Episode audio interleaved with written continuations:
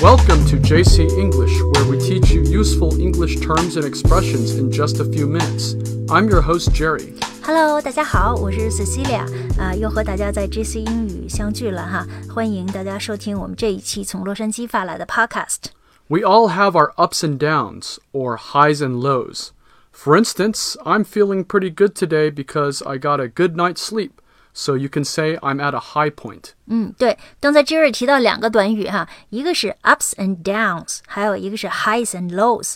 这两个短语呢，都是形容情绪的，就说这个情绪跌宕起伏的意思哈。那一般说一个人嗨呀、就是说情绪很这个高涨；说一个人很 low，那就是说情绪很低落。那这个呢，和我们中文其实是一致的。Yes, we call the different ways we feel each day moods or emotions. 那我们中国人形容这个情绪 emotions，一般是说四个字哈，叫喜怒哀乐。那 Jerry，我考考你，它的英文分别是什么？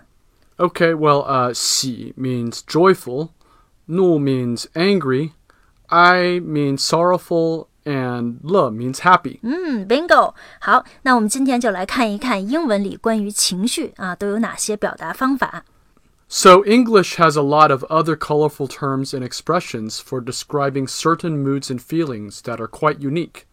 那这个正面情绪，我们大家一般都了解哈。我们现在先来主要看看如何用英文表达这个负面的情绪。 So, for instance, in an earlier podcast, we talked about feeling hangry.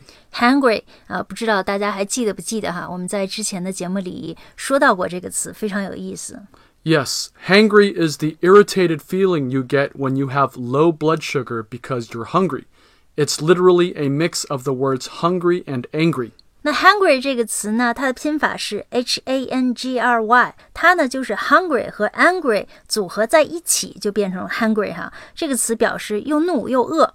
Speaking of being angry, there are quite a few terms for this powerful emotion. 那如今年轻人呢都爱说宝宝不高兴啊，或者说宝宝有情绪。那么用英文怎么表达这句话呢？ Well, we often say, I'm pissed off, or I'm pissed for short. This is a very common slang expression that everyone uses. I'm pissed off，我很不高兴哈。或者是不是说呃 feel blue 也可以哈？这个 blue 就是形容情绪不高。 No, feeling blue means you're feeling sad or depressed. It's not the same as feeling pissed off. But you can also say, I'm feeling down in the dumps, or I'm feeling down for short when you're feeling blue. 哦，明白了。那所以 feeling blue 其实更相当于我们说的这个情绪不高哈，就是没有什么情绪，in low spirits。 That's right. So, some other ways to say you're angry include livid and furious. 嗯，livid and furious 这个程度更深哈，就是表示愤怒的意思。 These are terms that mean you are extremely angry. So angry that you could blow your top. 嗯，blow your top，这是一种口语表达哈，它表达这个气疯了的意思。那说起情绪不高呢，我经常听美国人说 It's been a long day，这个跟 feeling blue 是一样的哈。 So people often say, I've had a long day or it's been a long day when they want to express that they are tired and perhaps a bit irritable. 好，那下面我们再来看看哈，如何用英语说一个人很兴奋。 Well, another interesting expression is I'm feeling hyped. hyped 这个词挺有意思 Hype is short for hyper, which is a prefix for the term hyperactive. 哦，超嗨就是 hyper。 So parents always say to their kids, stop being so hyper. 嗯，对，经常我们跟小朋友说哈，别这么兴奋，大吵大闹的。 It means you are very excited.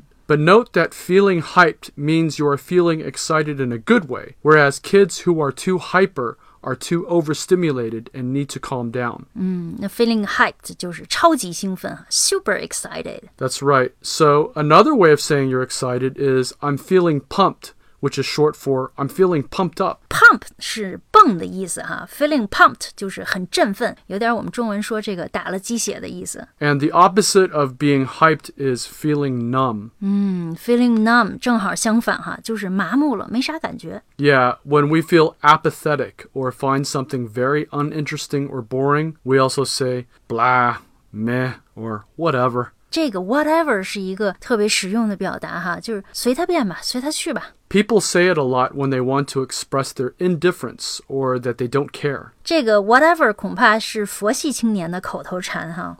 So, for example, if you were to say to someone, I'm going to sue you for negligence, and they replied, Yeah, whatever. 哇，这个人胆子真大，人家都要起诉他了哈，因为他失职起诉他。他说 whatever。 Yeah, so this basically means that they don't care and they are not at all worried about the threat. 嗯，那这里呢，whatever 的意思就是无所谓，你去吧，随你便。不过这个词一定要慎用啊，因为有的时候容易引起别人的反感。 Yeah, so you wouldn't want to say this to your teacher, for instance. 哇，吃了豹子胆了，绝对不能跟老师说这句话。 So, in any case, if you're feeling low today, we hope learning these useful expressions will help cheer you up a bit. 嗯，对。那我们刚才说的这些负面词汇，希望大家都学会了，但是最好不要用到自己身上哈。那生活中无论遇到什么事儿呢，一定要 cheer you up，给自己加油鼓劲。那今天我们的节目呢就到这里，这期节目的文字版本呢，可以在微信公众号 JC 英语的推送里找到，大家可以关注一下。那除了免费节目，我们还有会员课程，每周六天教大家非常实用的地道的英语。那现在也有大幅度的优惠，感兴趣的朋友可以在 JC 英语的公众号后台试听一下。谢谢大家的收听，See you next time。 Bye bye.